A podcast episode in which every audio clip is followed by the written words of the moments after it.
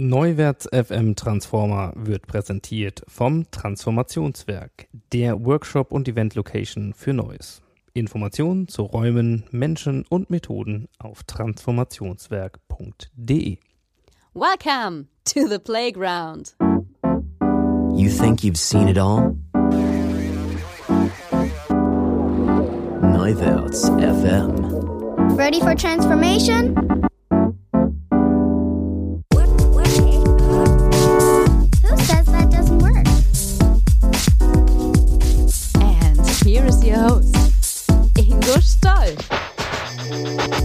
Hallo und herzlich willkommen zu einer neuen Ausgabe und zwar der Ausgabe 31 des Neuwärts FM Transformer Podcast, eurem Audiomagazin für Themen und Köpfe der digitalen Transformation. Und ja, meine Sommerpause ist endlich vorbei. Das heißt, es gibt wieder kurzweiliges hier bei Neuwärts FM. Und mein heutiger Gast ist Social Intranet Experte, Autor, Speaker und Berater Dr. Oliver Ratajczak. Und damit ab ins Interview und los ins Thema.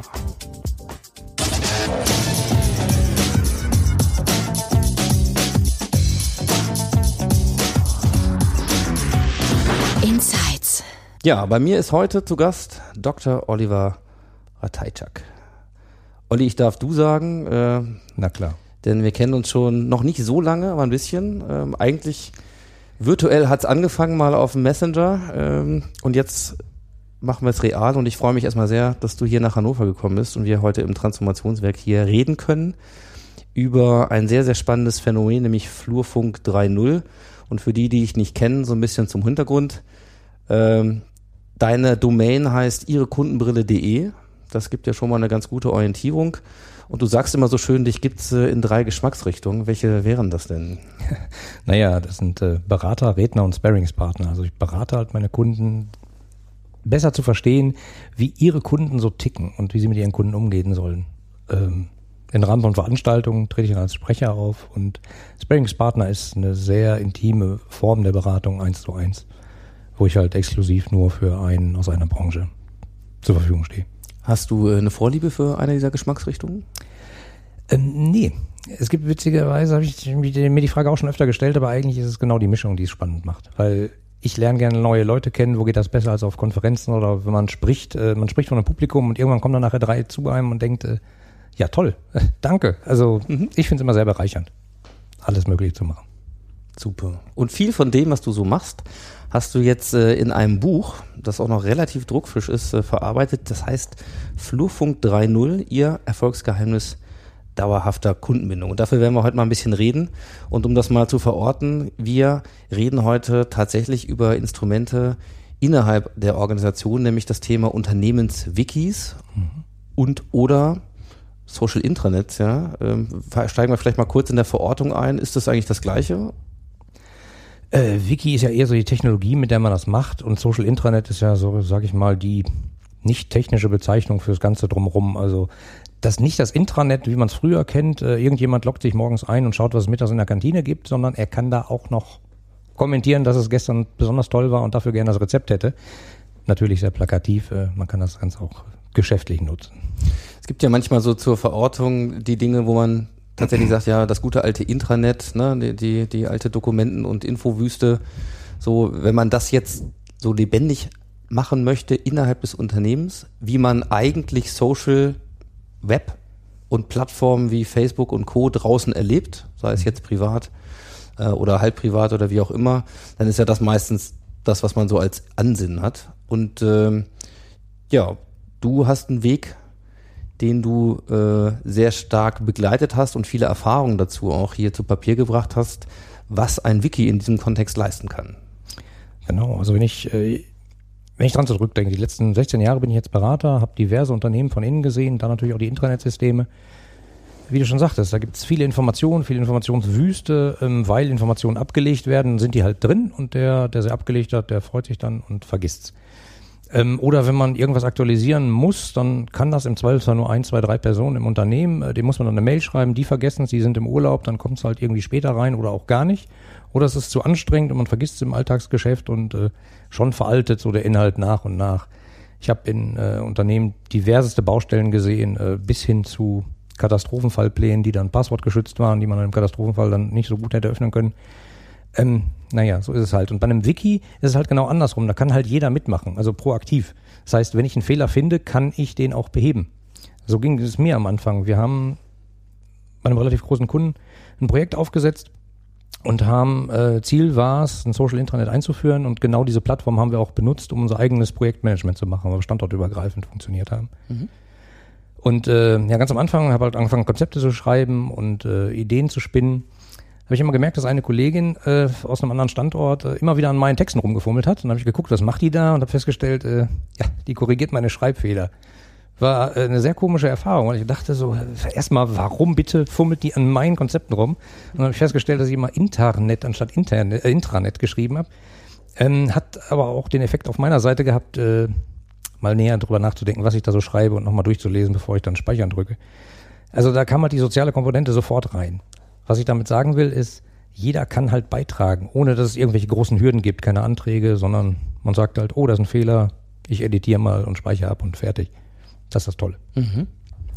Was ich äh, spannend fand, ja, du hast, also du hast den Titel Flurfunk genommen. Kennt man wunderbar in jeder Organisation, die größer ist als zwei Leute, wahrscheinlich größer als als ein Leut schon gibt's Flurfunk ge gefühlt, ja, äh, und irgendwie die moderne Variante davon. Und ich war so auch eben auf solchen Themen, okay, was passt da, äh, interne Kommunikation und was geht so ein Unternehmen. Und dann musste ich aber lesen, nee, es geht um Kundenbindung und dachte so, hä? So, was hat denn bitte, ja, die Frage, wie wir uns intern koordinieren oder austauschen oder, oder mitarbeiten, was hat denn das eigentlich mit Kundenbindung zu tun? Ja, also du sagst es ja gerade, meine Domain ist äh, ihrekundenbrille.de. Das heißt, äh, ich laufe umher mit dem Claim, ich bin ihre Kundenbrille. Also ich helfe meinen Kunden eben, ihre Kunden zu verstehen.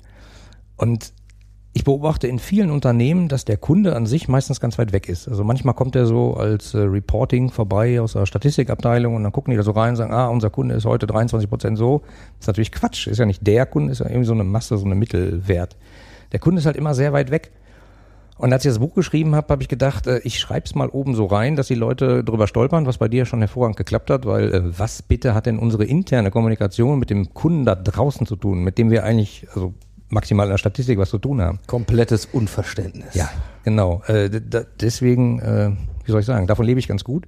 Von diesem Unverständnis. Ähm, das liegt halt daran, dass viele Leute mit sich selbst beschäftigt sind. Also die wenigsten Leute denken einfach darüber nach, was ist der Grund eines Unternehmens. Also klassischerweise Produkte entwickeln, Dienstleistungen entwickeln und die halt an Kunden verkaufen und wenn die Kunden zufrieden sind, vielleicht nochmal verkaufen und damit Geld verdienen. Nicht Geld verdienen im Sinne von bösem Geld verdienen, sondern äh, Geld verdienen, man kann damit ja auch gute Sachen machen.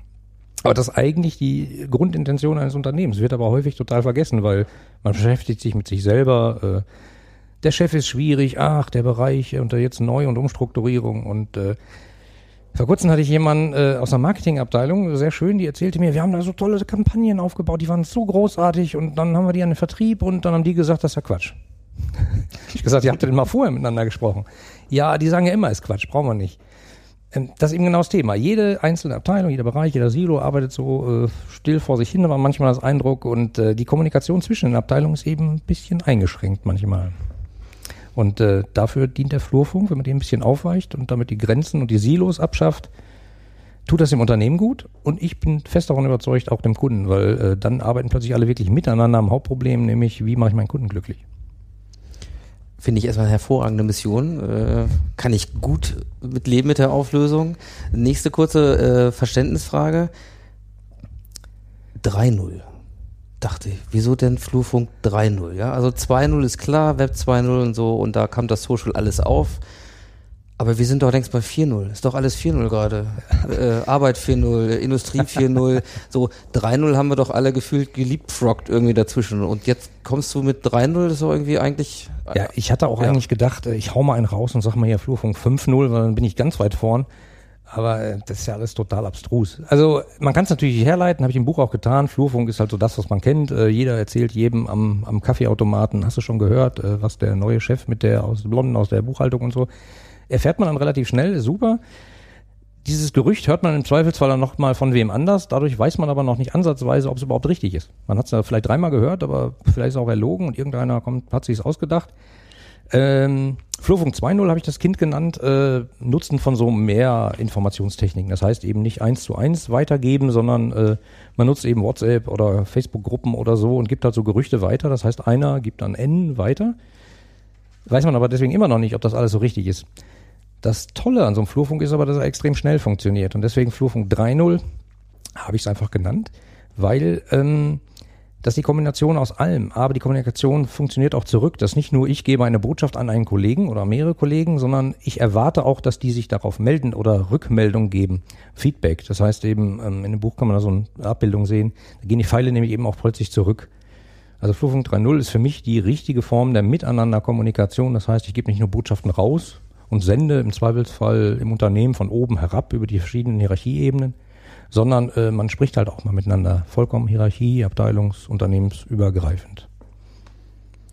Ich möchte mal aus seinem Buch äh, etwas zitieren. Das mache ich ja normalerweise nicht, aber weil ich es so schön fand, muss ich das tatsächlich mal kurz vorlesen. Und zwar ist das, äh, ist das dieser Tagtraum, mit dem das Ganze beginnt. Also hervorragend. Äh, ich lese mal kurz vor für euch da draußen. Äh, Sie kommen morgens erfrischt zur Arbeit und werden dort mit einem freundlichen Lächeln auf den Lippen und einer persönlichen Anrede von der Dame an der Rezeption begrüßt. In Ihrem Büro loggen Sie sich als erstes in Ihr Firmennetzwerk ein und finden dort zwei neue und sehr informative Artikel über ein neu gewonnenes Großprojekt und eine Anfrage eines neuen Interessenten, der gerne ein Angebot von dem von Ihnen verantworteten Produktportfolio hätte. Äh, ich springe ein bisschen. Äh, Sie begeben sich entspannt in den Meetingraum, in dem bereits der Meetingleiter die Agenda am Beamer geöffnet hat. Nach dem pünktlichen Beginn des Meetings gehen Sie gemeinsam in die letzten Meeting vergebenen Aufgaben durch, fällen gemeinsam drei Entscheidungen, die Sie sofort und so weiter und so fort. Äh, Das geht ungefähr hier so anderthalb Seiten. Ich war, ich war äh, erleuchtet und dachte, ja, so. Das will ich auch. Das will ich auch. Und äh, warum, warum, warum ist das nicht so häufig? Ja, das äh, fragt man sich. Ähm, ich glaube, es liegt daran, dass dass häufig in größeren Unternehmen kaum noch Zeit zum wirklichen Arbeiten bleibt, weil es gibt ganz viele Aufgaben, die man erledigen muss und äh, dann gibt es viele Meetings und die Meetings gehen ja grundsätzlich immer äh, bis voll und ab voll äh, geht's dann wieder los und äh, dann hetzt man halt von einem Meeting zum anderen. Vorbereitet äh, sind die wenigsten, äh, manche Leute kommen zu spät. Mein Highlight war mal, als ein Bereichsleiter reinkam, eine Viertelstunde nach Meetingbeginn und sagt, ach, habt ihr schon ohne mich angefangen? Ähm, hm, muss halt nicht sein ich glaube, man muss nicht für alles ein Meeting haben, sondern man kann auch einfach mal so miteinander interagieren. Und dafür ist so ein äh, Social Intranet eine feine Sache. Warum nicht einfach mal drei Gedanken, die man hat, auf eine Seite schreiben, diese Seite teilen mit fünf Kollegen und sagen, was sagt ihr denn dazu? Dann hat man plötzlich fünf, sechs, sieben, zwölf Punkte. Irgendeiner fängt an auszuformulieren und plötzlich steht da so die Kernaussage, wo dann alle sagen, finde ich gut, gefällt mir. Und da, ähm, das kriegt man halt nicht immer hin. Also nicht immer so äh, montags von 9 bis 9.45 Uhr kriegt man das halt nicht immer hin. Manchmal muss man auch abends mal eine halbe Stunde drüber nachdenken oder dann. Das kann man aber machen, indem man sich virtuell halt auf dieser Seite trifft und die Gedanken austauscht. Ähm, anderes Dilemma ist halt E-Mail. Also wenn ich mir anschaue, wie viel E-Mails die Leute bekommen und wer noch alles in CC gesetzt wird und die Mailverteiler werden immer größer, umso höher eskaliert wird, das kostet, also wenn da mal einer einen Euro-Betrag dran schreiben würde, so jeder in CC gesetzte kostet halt 100 Euro, dann würden sich die Leute vielleicht mal Gedanken drüber machen. Aber de facto ist 100 Euro wahrscheinlich noch viel zu wenig gegriffen, weil jeder muss es lesen, dann nochmal wieder darauf reagieren. Jeder reagiert, hat aber nicht mitgekriegt, dass der andere schon reagiert hat, widerspricht dann seinem Chef und so. Passieren die lustigsten Sachen, die kosten einfach Zeit und Geld und Nerven. Die, das muss nicht sein. Deswegen äh, habe ich am Anfang mal dieses blühende Bild geschrieben, wie wir kommen einfach zur Arbeit, haben da Spaß, arbeiten effektiv, äh, natürlich haben wir auch mal ein Meeting, das aber vorbereitet und äh, man hat eine Agenda und geht da durch und trifft Entscheidungen, die man dann auch festhält. Ähm, und Aufgaben vergibt, vielleicht mit einem Zieldatum sogar und einer Verantwortlichkeit. Ähm, Habe ich in vielen Unternehmen immer ansatzweise gesehen, aber konsequent durchgezogen, gibt's das nicht so oft, leider. Nun ist es ja so, dass du nicht nur ein Buch drüber geschrieben hast und vielleicht aufzeigen kannst, wie es gehen könnte, sondern in der Praxis tatsächlich auch den Beweis angetreten hast, nämlich gerade ausgezeichnet wurdest mit einem Kundenprojekt, äh, für das du verantwortlich zeichnest, nämlich bei der Der Touristik. Und zwar als bestes Internet 2016. Ja, ähm, ich muss ein bisschen korrigieren. Nicht ich habe den Preis gekriegt, sondern die Der Touristiker hat den Preis bekommen. Ich war nur der Projektleiter. Ähm, war bei der Preisverleihung dabei, was mich äh, sehr stolz gemacht hat, sage ich mal, weil das passiert ja auch nicht alle Tage. Ähm, ja, das heißt, äh, ich habe mir das nicht ausgedacht, dieses Buch, so was da drin steht, sondern es sind halt wirklich die Quintessenz aus den besten Tricks und Tipps, die, die man beim Arbeiten damit sozusagen festgestellt hat, ähm, wo Leute halt häufig fragen, wie geht denn das, warum macht man denn das und das und wie hilft mir das bei der Arbeit? Ähm, Ja. ja, also es ist halt nicht ausgedacht, sondern es ist wirklich, also eigentlich schreibe ich seit längerer Zeit an einem anderen Buch. Ich habe dieses Buch dazwischen geschoben, weil ich dachte, das muss jetzt raus. Also ich glaube, dass das die Welt verändern kann, das ist ein bisschen viel geschrieben, aber ich glaube, da ist viel Potenzial drin dafür, das ein bisschen zu tun. Und da gehen wir jetzt mal ein bisschen rein in diese Tipps und Tricks und Erfahrungen. Ich würde mal anfangen, vielleicht bei dem Thema, ja, Unternehmenswiki hat man jetzt vielleicht so eine diffuse Vorstellung, was das jetzt genau ist oder nicht. Was kennzeichnet denn dieses Wiki, was jetzt ja am Beispiel der Touristik äh, zum Beispiel dann tatsächlich sehr erfolgreich offensichtlich funktioniert? Also was passiert da drin, wenn es eben nicht der Kantinenplan ist? Was jetzt da passiert, äh, da spreche ich jetzt nicht so wirklich drüber, aber äh, was in diversen äh, Social Intranets da draußen passiert, ähm, alles. De facto das ganze Unternehmen. Also da sind Prozesse abgebildet, äh, da werden Konzepte miteinander erarbeitet, auch standortübergreifend. Also wie gesagt, jemand schreibt drei Punkte, der nächste schreibt seine nächsten fünf Punkte dazu und streicht einen oben raus. Ähm, irgendjemand veröffentlicht Nachrichten, Mm, die klassische Kommunikation, wie man es aus Intranets kennt, äh, der CEO sagt was und dann gibt's halt eine Nachricht dazu und man kann aber reagieren. Man kann da im Zweifelsfall äh, auch einfach mal einen Kommentar zu hinterlassen. Hängt sicherlich von der Unternehmensphilosophie ab, äh, wie man miteinander kommuniziert, aber die Möglichkeit ist halt eben da und das zeichnet so ein Social Intranet aus. Man kann zu allem seinen Senf geben, wie man so manchmal sagt. Manchmal auch einfach nur ein gefällt mir. Das wirkt so trivial, weil gefällt mir ist ja so Facebook und Facebook ist ja so böse, höre ich häufig. Aber so ein gefällt mir, warum soll man es nicht sagen? Wenn ich da was lese und ich sage, diese Botschaft äh, toll, dann drücke ich da einfach drauf. Das ist so das, mit dem man viele Leute bekommt. Warum soll ich denn da jetzt plötzlich mitmachen? Das geht doch niemandem was an. Ja, aber du hast doch gerade gesagt, das gefällt dir. Dann drück doch da einfach mal drauf, weil derjenige, der es eingestellt hat, der freut sich dann nämlich auch, dass er Rückmeldung bekommt. Und das macht plötzlich eine ganz andere Zusammenarbeit. Also im Rahmen eines Projekts, wo wir so ein Social Intranet-System eingeführt haben, hatten wir äh, die Projektzusammenarbeit auch genau mit diesem System gemacht. Und ähm, es gibt auch in dem System, was wir verwenden, von äh, Confluence und Atlassian, ähm, gibt es auch die Möglichkeit, Entscheidungen festzuhalten. Ich habe in den letzten 16 Jahren in diversen Beratungssituationen immer wieder festgestellt, so ähm, Entscheidungen werden manchmal protokolliert und manchmal findet man das Protokoll auch wieder und manchmal ist das Protokoll dann irgendwie so im Rahmen der Korrekturschleifen, weiß ich auch nicht, erkennt dann keiner mehr wieder, was so drin steht. Das ist halt eine ganz einfache Funktion. Man sagt, äh, ich habe jetzt eine Entscheidung getroffen mit den folgenden Kollegen und zwar das an dem Datum, der Status ist, es ist bereits entschieden und das ist das Ergebnis. Das habe ich äh, in einem Projekt mal gemacht. Mir war bewusst, äh, die Entscheidung ist nicht populär, ich habe es trotzdem getan. Ich habe es einfach reingeschrieben, begründet, warum das die Entscheidung ist und das ist die Entscheidung und habe es abgespeichert und damit war es für alle sichtbar im Projektteam. Und nach kurzer Zeit habe ich äh, drei gefällt mir bekommen unter dieser Aussage.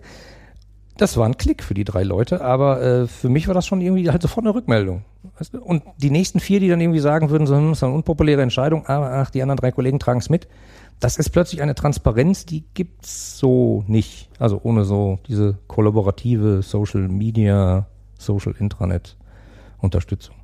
Jetzt gibt's ja, wenn wir bei Social bleiben, das finde ich ein sehr schönes Beispiel. Also Entscheidungen nicht nur zu dokumentieren, sondern eigentlich auch, by the way, schon wirklich da festzuhalten, wenn sie entstehen. So. Ähm, jetzt mag es ja auch sein, dass ich sage, äh, gibt's auch einen Gefällt mir nicht-Button? Nee, den gibt's nicht. Äh, wir sind in Deutschland, da gibt's äh, Mitbestimmungen, Betriebsräte etc. Ähm, da, wenn wir einen Gefällt mir Button hätten, ähm, hätten wir, glaube ich, echt ziemliche Diskussion. Aber es geht ja um Zusammenarbeit und ein Mitarbeit, äh, Miteinander und, und Stärken des Miteinandergefühls. Und so ein virtuelles Mobbing äh, würde ich auch nicht unterstreichen wollen. Also das Google hat jetzt zwar mehr Emotionen zugelassen beim Gefällt mir Button, aber auch kein explizites äh, Gefällt mir nicht.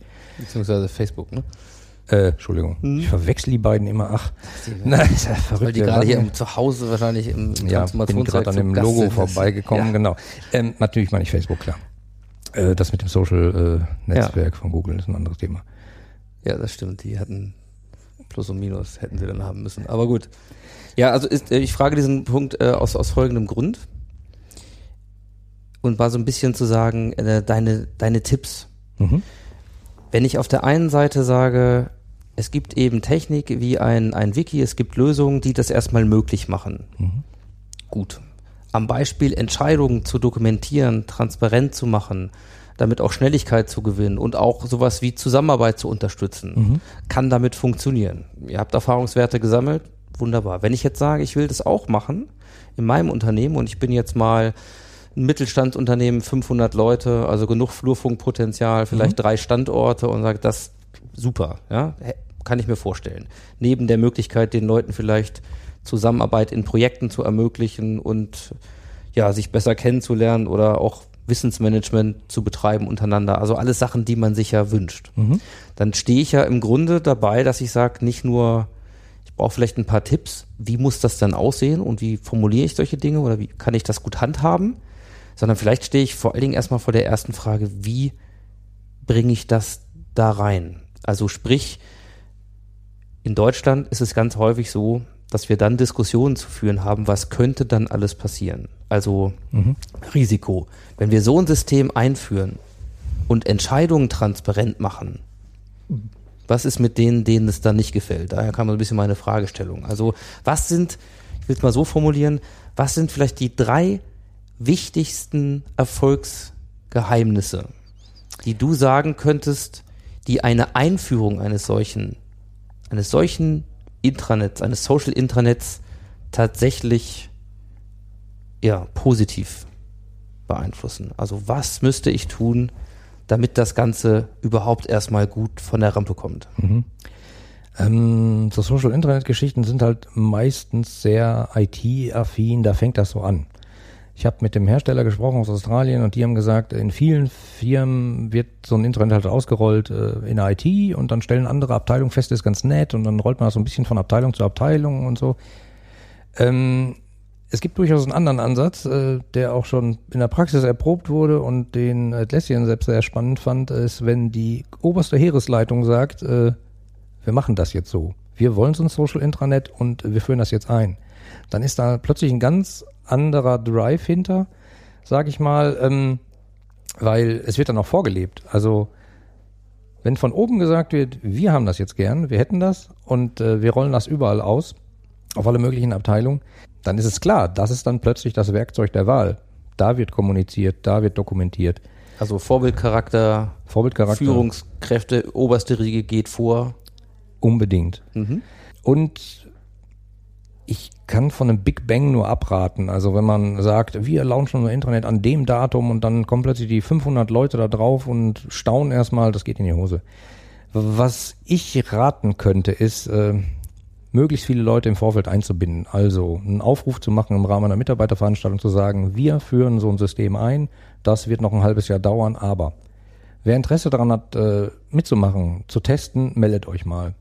Es gibt durchaus Praxisbeispiele, wo dann äh, die Leute von freiwilligen Testern überrollt wurden und äh, die vollkommen hierarchie- und gesellschaftsabteilungsübergreifend sich Leute gemeldet haben, also ich sag mal von der Poststelle bis zum CEO, die plötzlich gesagt haben, oh, das ist spannend, äh, ich will es gern ein bisschen eher sehen. Und äh, plötzlich hat man dann einen großen Stamm quer durchs Unternehmen von Leuten, die sagen, wir würden gern testen. Was man dann machen könnte, ist, äh, man könnte ähm, zum Beispiel mal für jeden einzelne Seite aufsetzen, die sagen, schönen guten Tag, Herr Meier, danke, dass Sie äh, helfen, äh, hier mitzumachen. Wir haben ja mal ein paar Aufgaben vorbereitet, so ganz kleine Aufgaben, wie äh, laden Sie doch mal ein Profilbild hoch, äh, finden Sie doch mal irgendeinen Artikel, der Ihnen gefällt und drücken Sie auf Gefällt mir, kommentieren Sie doch mal was. Wenn Sie irgendwas finden und denken, Sie können jetzt mal einen Satz dazu schreiben und dann ist der Inhalt, der da steht auf der Seite besser, dann tun Sie das mal. Ähm, kann man mit Aufgaben versehen, die kann man dann abhaken. Ich habe festgestellt, das führt zu einem enormen Akzeptanz, weil dann natürlich schon überall kleine Botschafter heranwachsen im ganzen Unternehmen, die, die sagen, habe ich ausprobiert, ist total witzig, haha, ihr müsst noch warten. Kleiner Tipp noch, äh, das System sollte vorher schon wirklich einigermaßen funktionieren, bevor sie das machen. Aber dann ist das ein erstaunlicher Effekt. Also quasi Botschafter die Chance geben, nicht Big Bang-mäßig, sondern gleitend reinzugehen und schon mal, ja, Erfahrungswerte zu schaffen für andere, zu sehen, ah, das heißt, ich habe schon mal nicht von oben nur alleine den Part, sondern ich habe da die Rückendeckung und das Vorbild. Ich habe Leute, die mitmachen, also es ist ja die große Angst, uh, dann lebt Das das, noch ja nicht. jeder Wie, wie, ne? Okay, also gleitender Einstieg, pilotieren, das ist ja fast äh, Ja, also im Sinne von Bewegung und Social, da auch das gängige Muster, Pre-Launch, ein bisschen Dinge tun. Genau, Okay. genau. Und äh, es ist ja nicht umsonst so, dass die Leute das da draußen in der komischen Welt, wo die Kunden sind, äh, genauso machen. Äh, warum sollte man es nicht intern auch so machen? Es ist ja nichts anderes als eine Community, um die man sich entsprechend kümmern muss. Ähm, also wir hatten die Botschaft von oben, äh, das Backing von oben, ähm, die Ja, quasi das Pilotieren oder den Pre-Launch-Effekt, Botschaft daran züchten. Genau. Und ähm, man muss immer damit rechnen, dass natürlich nicht alle Leute da draußen die großen Facebook-Fanatiker sind und sagen, äh, oh, da mache ich mit, das ist jetzt Social, das ist ja total toll. Ähm, sondern viele Leute erstmal sagen, das das ist irgendwie suspekt, was kann man denn da, wieso kann ich denn da was machen und wieso soll ich denn da jetzt schreiben? Ich habe doch mein Excel oder ich habe doch mein Word, wo ich was schreiben kann, ist doch viel besser. Ähm, ich kann den Leuten nur empfehlen, steckt extrem viel Aufwand in Hilfe. Hilfestellung im Sinne von, beobachtet die Tester, wo haben die Schwierigkeiten und fangt an, Hilfeartikel genau zu diesen Sachen schra- zu schreiben. Wir haben zum Beispiel kleine Videos gedreht, also so Screencasts mit eingeblendeter Webcam, wo äh, wir Leute einfach bestimmte Aufgaben haben, haben machen lassen und äh, haben die dann in die Hilfeartikel integriert. Also man kann es halt lesen, wie es funktioniert, so eine Funktion, aber daneben erklärt halt noch ein Kollege, den man schon mal in der Kantine gesehen hat, wie das so geht. Und wenn der das kann, kann das ja nicht so schwierig sein. Mm, Das war ganz gut. Und ähm, auf alle Fälle ein Support-Kanal. Ähm, was ich empfehlen kann, ist, indem man so, zum Beispiel so einen Microblog aufsetzt innerhalb des Systems und sagt, da bitte eure Fragen rein und ihr bekommt Hilfe. Weil, äh, ich weiß ja nicht, hängt vom Unternehmen ab, wie viele Leute, Supporter man so bereitstellen kann. Aber im Zweifelsfall kostet das Projekt eine ganze Menge Geld, die Einführung kostet eine ganze Menge Geld und wie das immer so ist, wenn es dann live ist, dann will sich ja niemand richtig dafür drum kümmern oder geschweige denn noch ein Callcenter hinsetzen, die sich den ganzen Tag drum kümmern. Also muss man halt Strukturen aufbauen, wie den Kollegen dabei geholfen wird, ohne dass es besonders viel Geld kostet. Das heißt, wir hatten diesen einen Microblog und haben den Leuten gesagt, habt ihr eine Frage und ihr findet keine Antwort in einem riesigen Hilfebereich, schreibt die Frage da rein. Und dieser Microblog wurde beobachtet von diversen Leuten aus verschiedenen Abteilungen. Auch Leute von den vorher rekrutierten Testern, die gesagt haben, finde ich toll und ich schaue da einfach mal rein. Und wenn da eine Frage ist, die ich beantworten kann, beantworte ich die. Das war also ein freiwilliges Team. Witzigerweise äh, fing es dann irgendwann an, dass Fragen von Kollegen beantwortet wurden, die wir gar nicht kannten. Also außerhalb des freiwilligen Teams, weil die irgendwie gesagt haben, ja, das ist ja klar, das beantworte ich jetzt mal direkt.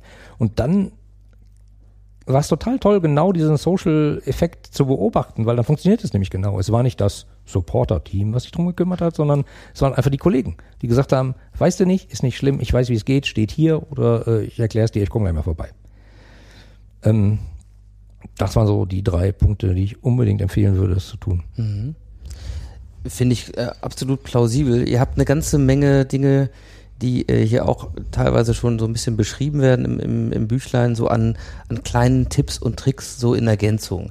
Eine Sache, die mir zum Beispiel extrem gut gefallen hat, äh, ist dieser Vorschlag, mit Blind Dates zu arbeiten. Also äh, quasi die Strecke wieder ein bisschen zu verlängern. Äh, magst du mal ein bisschen erzählen, was da, äh, was für eine Rolle Blind Dates spielen können bei so einer Einführung? es geht ja auch darum, dass Leute miteinander innerhalb eines Unternehmens kommunizieren. Und klassischerweise kommunizieren halt immer dieselben, also so im Team, in einer Abteilung. Und manchmal gibt's halt äh, Abteilungsgrenzen, Schnittstellenfunktionen dazwischen, die sprechen dann auch noch miteinander. Aber dass jetzt irgendwie äh, einer aus dem Marketing äh, gerne mal mit der Buchhaltung essen geht, passiert halt recht selten. Kann passieren, passiert aber recht selten. Dann gibt's Flurfunk, ne? Genau, dann gibt's Flurfunk. Also ähm, warum nicht einfach mal einen Bereich im Social Intranet äh, aufbauen, wo man sagt, ich gehe heute übrigens äh, zu dem neuen Italiener um 12 am Marktplatz. Äh, wer mitkommen will, äh, kann gerne mitkommen. Meine Hobbys sind übrigens, keine Ahnung, ich hatte glaube ich Beispiel Kakteen züchten und Urbex-Fotografie. Ist ja auch egal, man kann es einfach mal reinschreiben und vielleicht beißt ja jemand an und sagt, ach, das machst du, das ist ja spannend. Und dann kommt man darüber mal ins Gespräch und sagt, was machst du eigentlich beruflich? Ach, du bist in der Buchhaltung, das ist ja interessant. Äh, vielleicht ergibt sich daraus äh, plötzlich mal ein Verständnis dafür, was die anderen so im Unternehmen tun. Das vermisse ich nämlich manchmal leider. Ähm, das Beispiel hat mir deswegen gut gefallen, deswegen wollte ich es hier auch äh, angesprochen haben, weil diese Ebene, wo beginnt das und wo wird dann Kommunikation besser, kann tatsächlich sein, dass wir das auf einer digitalen Ebene vielleicht anstrengen, weil ich dann plötzlich mal was lese von einem, von dem ich noch gar nichts gelesen habe oder keine Ahnung, kann ja auch mal der neue Kollege stellt sich vor äh, drin sein, also typische Dinge, der ihm hat, so hallo, ich bin neu hier. Äh, aber klar, in so einem Unternehmen passiert ganz viel eben einfach real. Man geht irgendwo einen Flur lang und dann passieren Dinge da oder ähm, beim Essen, je nachdem, ob mit oder ohne Kantine und so weiter, da passieren natürlich viele Dinge. Die berühmt-berüchtigte Kaffeemaschine, die ja quasi die Lösung für alles ist, vermeintlich, äh, an Aufgabenstellung und Fragestellung eines Unternehmens. Ähm, Gibt es noch mehr solche Dinge, wo diese, ähm, wo diese Effekte deiner äh, Beobachtung nach auch so auftreten, wo so reale Kommunikation mit dem, was dann in so einem Intranet auch wieder an, an Austausch passieren kann, äh, zu beobachten sind? Eigentlich überall, aber ein, mein Lieblingsbeispiel ist zum Beispiel, ähm, du sagtest gerade von diesem Mittelständler, 500 Angestellte, äh, drei verschiedene Standorte. Zwischendurch müssen die immer zwischen den Standorten hin und her fahren, garantiert. Warum nicht eine Seite aufbauen und da macht man einfach einen Kalender drauf und sagt, äh, wenn ihr von an dem Tag von Standort A zu Standort B fahrt, macht doch da einfach mal ein Häkchen. Und der nächste sagt, äh, ich übrigens auch, mach auch ein Häkchen, finden sich die beiden schon, können sie sprechen, spart man Sprit, äh, fördert die Kommunikation, alles gut. Kostet nichts, kann man mit Bordmitteln machen, ist ganz einfach und führt plötzlich dazu, dass Leute miteinander fahren und auch miteinander reden, die sich vorher nicht kannten, geschweige denn auf die Idee gekommen wären, mal miteinander zu reden. Ähm, das ist toll. Also es muss halt nicht immer so das große Segen im Online sein, sondern ich glaube, Online ist halt auch nur ein Vehikel, um Menschen miteinander interagieren zu lassen. Finde ich, äh, finde ich auch großartig. Ganz kurze Frage so in äh, das deutsche Kulturumfeld wieder. Äh, gibt's, begegnen dir dann auch solche Argumente wie, ja, wenn die jetzt alle plötzlich mehr miteinander kommunizieren, ja, und alle miteinander reden, wird gar nicht mehr gearbeitet? Ja, äh, natürlich hört man das. Egal in welchem Unternehmen, wo sowas eingeführt ist, dann hat man die Bedenken. Ja, die sollen ja, äh, die sollen ja verkaufen oder die sollen ja mal ihre Buchhaltung machen. Ja, machen sie auch. Aber man hat ja keine Vorstellung davon, was sich für Prozesse etablieren in Unternehmen. Ich habe in vielen Unternehmen Prozessabteilungen gesehen, die den ganzen Tag Prozesse malen, Workshops machen und alles dokumentieren und abheften und im Zollfall in einem tollen elektronischen System anfassen. Und wenn man dann diese dokumentierten Prozesse mal mit dem realen Leben vergleicht, staunen immer alle Beteiligten, weil das läuft ja dann doch irgendwie immer ganz anders. Aber genau das rauszukriegen, wie es denn jetzt anders läuft, ist halt so ein Ding. Ähm, ich glaube, diese Transparenz führt einfach zu so Effekten. Ich kann jetzt kein Beispiel nennen, aber wenn ein Kollege sagt, bla bla bla, wir haben in unserer Abteilung ein tolles neues Projekt gemacht bei Weil, hm, hm, hm, war aufwendig und jetzt ist es live und wir machen das jetzt so. Und dann drunter steht plötzlich ein Kommentar von einem, der sagt, äh, haben wir doch schon, heißt nur anders, benutzen wir seit zwei Jahren, geht so. Dann äh, wird relativ schnell transparent, äh, dass man mal öfter miteinander reden sollte. Und das ist egal in welchem Unternehmen ich bin. Es gibt immer solche nicht dokumentierten, inoffiziellen Prozesse, die manchmal viel schneller und viel effizienter sind als die, äh, wo viele glauben, dass es eigentlich wirklich läuft. Führt mich zu einer Sache, ja, dann gibt es so einen Kommentar nach dem Motto, das haben wir doch schon. Wiederum Beobachtung häufig ist zu sagen, ja, jetzt liest jemand Drittes, der vielleicht noch zwei Orden mehr auf der äh, Schulterklappe hat, diesen Kommentar. Häufig beobachtetes Verfahren, ja, Moment. Hat der wer was falsch gemacht? Wieso haben die nicht miteinander geredet? Ja, also ich will auf das Thema Fehlerkultur hinaus natürlich. Ähm, auch hier begleit, be also verändert sich Fehlerkultur und der Umgang damit, wenn man so ein System einführt, oder ist das etwas, was man vorher adressieren muss als bewussten von mir aus Veränderungsprozess, bevor man da reingeht, weil man es dann braucht. Also weil man dann nicht hingehen kann und sagen kann, habe ich jetzt gelesen und dann wird zum Rapport zitiert, sage ich mal. Ähm, ich sag mal, äh, wie, wie so häufig im Leben hat das Ding zwei Seiten. Also man kann die, den schmerzhaften Gang gehen und einfach sagen, äh, wir wissen, dass wir nicht miteinander sprechen und wir sehr hierarchisch funktionieren. Wir machen jetzt mal so ein Social Internet Experiment und gucken mal, wann es explodiert. Das explodiert ist ja recht klar. Ähm, oder man sagt, äh, leiert das vorher an. Also denkt mal an die Transformation, denkt mal an Leute, es erscheint euch vielleicht nicht so, aber wenn man euch mal mit außen vergleicht, seid ihr vielleicht etwas verkrustet in dem Unternehmen. Vielleicht seid ihr so, mein Beispiel äh, Finanzbranche, da gibt's halt manchmal so Beispiele, schwierig. Aber gut, da muss man an den, an den Menschen schon eine ganze Menge arbeiten. Man muss ihnen auch beibringen, du kannst Fehler machen. Das ist überhaupt nicht schlimm. Was schlimm ist, wenn ein Fehler zweimal gemacht wird. Das ist blöd. Aber wenn ich nicht weiß, dass der Fehler gemacht wurde, dann kann ich es ja gar nicht verhindern, weil ich weiß ja gar nicht, dass es zweimal passiert ist. Das heißt, äh, Offenheit sollte man schon von leben. Und da greift dann sozusagen mein Empfehlungspunkt von gerade, das muss von ganz oben vorgelebt werden. Also wenn das dann dazu führt, äh, diese Offenheit, äh, dann hat auch der eine Kollege zum ersten und zum letzten Mal kommentiert. Das wird er nie wieder tun. Und dann äh, bringt das nichts. Ich glaube, die Einführung eines Social Intranets ist kein IT-Projekt. Also definitiv nicht. Das ist nicht eine Software, die man installiert und sagt, so viel spaßlos geht, sondern da muss man eine ganze Menge dran tun und sich überlegen, wie bekommt man die Leute gedreht, dass sie mehr miteinander sprechen und dass es eben auch okay ist, wenn man einen Fehler macht. Und wenn man einen Fehler aufdeckt, das kann ja sein. Ich meine, äh, jeder ist fehlbar und im Zweifelsfall schleicht sich sowas ein und wenn man zehn Jahre denselben Fehler macht, das kann ein für ein Jahr in Ordnung sein, aber plötzlich wird man zehn Prozent besser, weil man es jetzt weglässt. Das ist doch gut. In solchen, äh, ich gehe da noch mal ein bisschen tiefer rein, in, in solchen Situationen, kennst du Dinge oder was würdest du vielleicht einer mittleren Ebene sagen, ja, die diese Potenziale erkennt Mhm. und sich so eine Lösung wünscht. Ich bleib bei meinem Mittelständler, drei Standorte, 500 Leute. Mhm. So. Aber der Impuls kommt erstmal nicht gleich aus der Geschäftsführung, Mhm. sondern die, die eine Ebene drunter sagt, das hätten wir gern, Aufgabenstellung, wie überzeugen wir die Geschäftsführung, dass sie das mitgeht und dass sie auch da vorre- vorweg geht, wenn das eben einer der, der entscheidenden Faktoren ist, wohlwissend, dass wir da nicht über die Projekteinführung reden, sondern da einige Vorarbeiten eben auch notwendig sind. Arbeit am, am Menschen oder vielleicht auch mal eine Reflexion der Frage, uh, was für ein Führungsverständnis leben wir denn hier gerade? Durchaus ja dicke Bretter. So. Ja, das stimmt. Kann das überhaupt gehen oder ist das in der Regel etwas, wo du sagst, wenn es da beginnt, äh, ist es oft dann auch da am Ende? Ähm, ich habe von vielen Projekten gehört, äh, die dann nicht so richtig durchgezündet sind, weil dann die Rückendeckung von oben fängt und äh, die Leute sollen ja eben arbeiten und nicht äh, da irgendwie so rumspielen, so wie in diesem Facebook.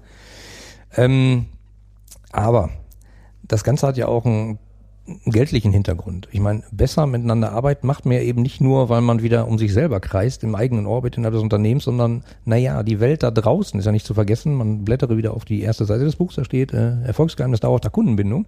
Da ist ja wieder der komische Kunde da draußen. Um den geht's doch. Also wir beschäftigen uns ja nicht mit der Buchhaltung, weil äh, Buchhaltung spannend ist, sondern äh, weil das muss man halt machen und äh, sonst passt das ganze Konstrukt halt nicht.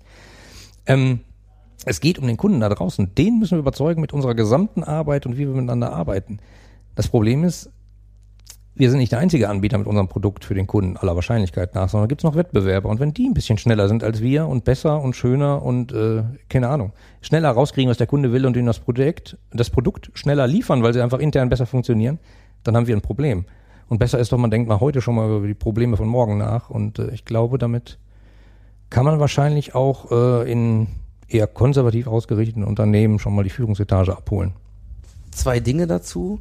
Ich drehe mal diesen Gedanken ein bisschen in so extremere, äh, vielleicht auch Denkmodelle oder äh, propagierte Philosophien. Ein äh, von mir hochgeschätzter Gast dieser Podcast-Serie war unter anderem auch Nils Pfleging, äh, Komplexitoden, äh, also jemand, der sich ja sehr stark auch ja, ich sag mal so, als äh, selbsterklärter Management-Exorzist eben sehr, sehr wohl mit der organisatorischen Alternative auseinandersetzt, nämlich äh, Selbstorganisation, auch eher Teams, dezentrale Verantwortung. Da ist ja derselbe Anker. Also es geht um den Kunden. Und wer ist näher am Kunden? Also die Spitze in der Hierarchie ist meistens am weitesten weg. So. Ähm, also sprich, wer alles, was wir machen müssen, in, ist in der Organisation, uns eben auf den Kunden auszurichten und es dann anders zu organisieren und eben nicht die alte Taylor-Pyramide mit oben wird gedacht und unten gemacht und so weiter und so fort. Also wer dazu mehr hören will, ähm, einfach ein paar Podcasts zurück.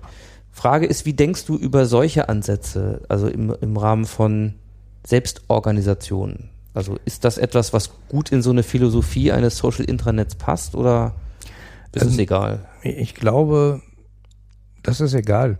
Ähm, das ist ja nur ein Werkzeug. Man kann es so nutzen oder so. Wenn ich aber dran denke, hier äh, derjenige, der nah am Kunden ist, der hat äh, das Sagen sozusagen und die, die oben sind, die sind ja ganz weit weg. Das ist, äh, finde ich, ein bisschen, bisschen sehr einfach gestrickt, weil äh, dann könnte man die Chefs ja oben weglassen. Also dann sind die ja für gar nichts gut. Also dann sind die ja ganz weit weg vom Kunden und man braucht ja nur die Kunden. Das ist aber Quatsch. Ähm, irgendeiner muss schon die Philosophie vorgeben und vorleben und das Ganze muss miteinander funktionieren. Also nicht nur oben wird gedacht und unten wird auch noch ein bisschen gedacht und dann gemacht, sondern äh, schon alle miteinander denken und miteinander machen. Dann wird, glaube ich, ein Schuh draus. Also ich finde das halt hochgradig spannend, weil wir, wie gesagt, hier genau an dem Punkt sind, es geht nicht um die Technik, ja, sondern da, wir, wir, wir stellen dann wirklich existenzielle Fragen für so Organisation und vor allen Dingen Organisationsformen der Zukunft. Wenn wir uns überlegen, dass das Leben so, wie wir es auch privat einfach tagtäglich machen, wie wir selber als Kunde so agieren, was wir fordern äh, und einfach sehen, was für Erwartungshaltung wir haben und wie wir mit vernetzten Geschichten umgehen und dass sich vielleicht die Art, wie wir arbeiten wollen, verändern. Alles, was da so im Fluss ist, ist auf jeden Fall diese große Führungsdiskussion zwischen Hierarchie, wie viel Hierarchie braucht's noch oder nicht und so. Nicht so tief reingehen, finde das nur unglaublich spannend. Ähm, Und der Anker, bei dem ich nochmal bleibe, ist dieses Thema Kundenorientierung. Also Im Grunde eine uralte Philosophie, die jeder Tante Emma Laden sofort mit Überzeugung bestätigen wird. Wenn du nicht weißt, was dein Kunde macht oder nicht denkst, wie dein Kunde denkt, ja, dann ähm, hast du früher oder später halt ein Problem. Ja. So, Äh, also Schönes Gegenbeispiel, äh, iPhone. Äh, hätte man die Leute damals gefragt, was hättest du gerne, äh, hätte niemand wahrscheinlich ein iPhone gesagt. Ja, Ähm, Moment. Das ist ja so ein bisschen, die hätten es nicht artikulieren können. Mhm. Aber die Beobachtung, dass sie das brauchen, obwohl die Marktanalysen ja gesagt haben, dieses Gerät braucht kein Mensch. Mhm. Der Kunde hätte es vielleicht nicht sagen können. Also dieses explizite Kundenorientierung ist ja nicht so banal. Ich frage meinen Kunden, was er will und schon, aha, erzählt dem mir, was ich bauen muss. so einfach funktioniert es ja leider nicht, denn wäre Marktforschung wahrscheinlich die Königsdisziplin in der Kundenorientierung. Mhm. Ne, also, ähm, aber ich will auf Folgendes hinaus. Es gibt äh, mit Vinit Nayar ähm, einen, ein, äh, ja, ein Vordenker, ist ein Inder und Vinit Nayar ist der, ähm, der Kopf von HCL äh, Technologies, also quasi einer der größten IT-Software-Hersteller in Indien. So. Indien Riesenproblem mit Fluktuation und so weiter und so fort. Und der hat eine Philosophie geprägt, äh, als Kopf dieses Unternehmens und dazu auch ein Buch geschrieben, die heißt Employees First, Customers Second. So, wenn man das das erste Mal hört, ja, dann ist man ja irgendwie so bei der Frage, ja, wieso? Äh, nee, muss ich doch alles um den Kunden drehen und alle immer erst der Kunde und dann die Mitarbeiter. So, der hat's umgedreht. Und jetzt habe ich nämlich auch, musste daran denken, als ich bei dir so gelesen habe, was du so machst und wie so, jetzt mal so ein bisschen die Klammer vielleicht zu schließen, so das Thema, ich, wieso muss ich eigentlich, wenn ich draußen was Tolles machen will, nach drinnen gehen und so. Ähm, ist das so eine Philosophie, die du dann teilen würdest? Also wir müssen Ich, ich könnte jetzt ganz kurz antworten Ja. mit einem einfachen Ja. Äh, Ich kann auch lange antworten. Ähm, wo komme ich her? Also ich habe vor 16 Jahren in einer ziemlich großen IT-Beratung angefangen, größte äh, nordeuropäische IT-Berater, 14.000 Leute damals und war verantwortlich für die Entwicklung einer Beschwerdemanagement-Software.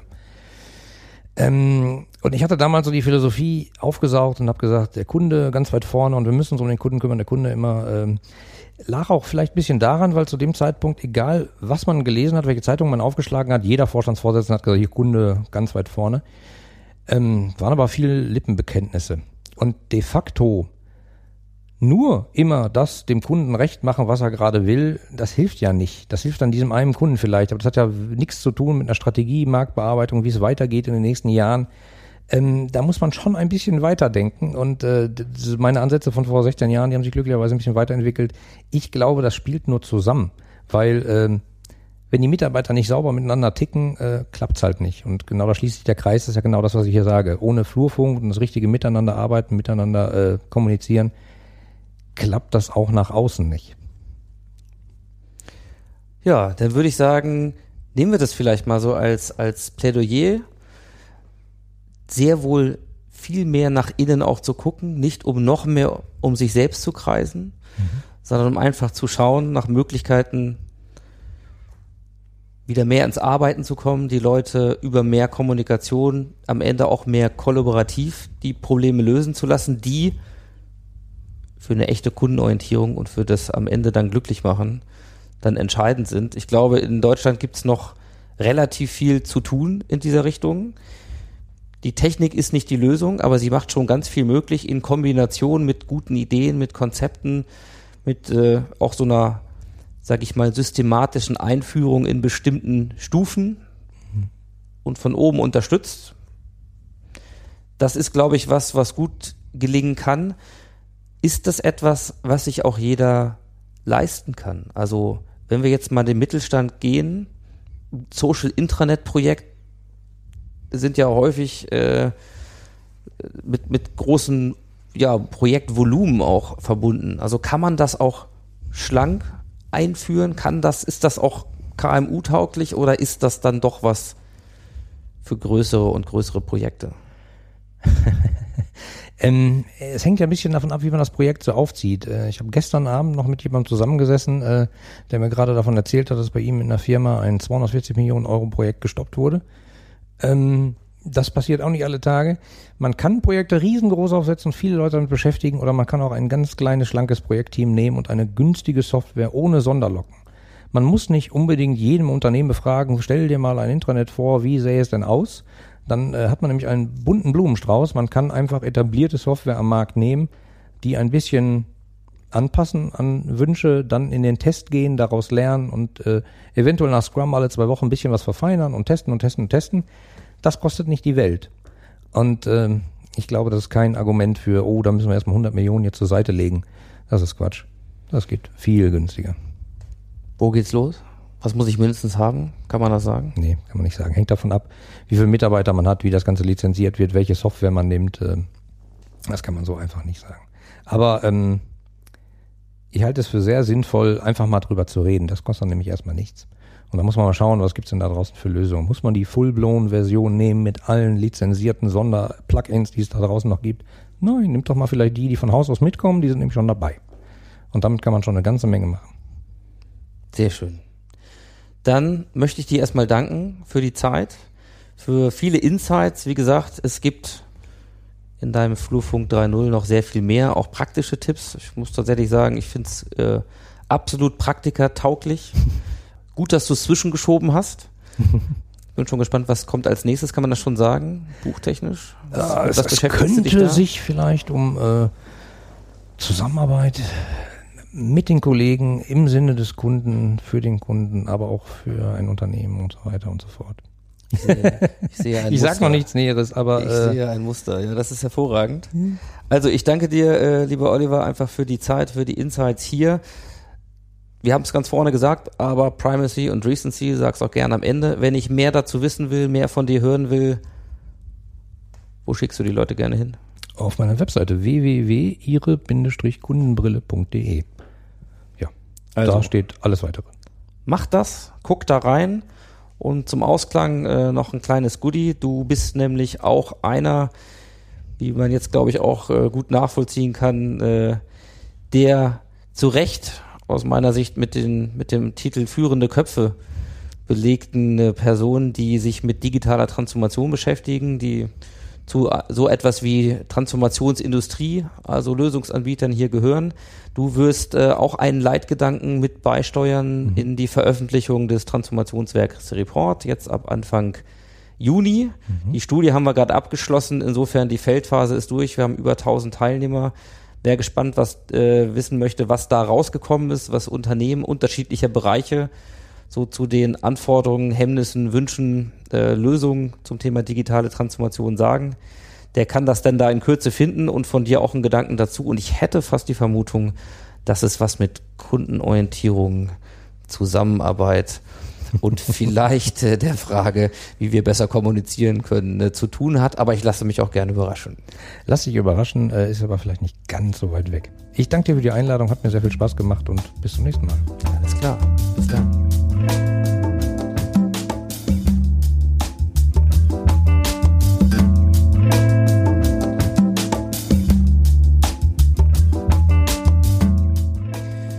Ja, vielen Dank fürs Zuhören und äh, wie immer an dieser Stelle noch der Hinweis auf die Shownotes zur Sendung. Die findet ihr unter neuwärts.fm slash transformer slash 031 für die Folge 31.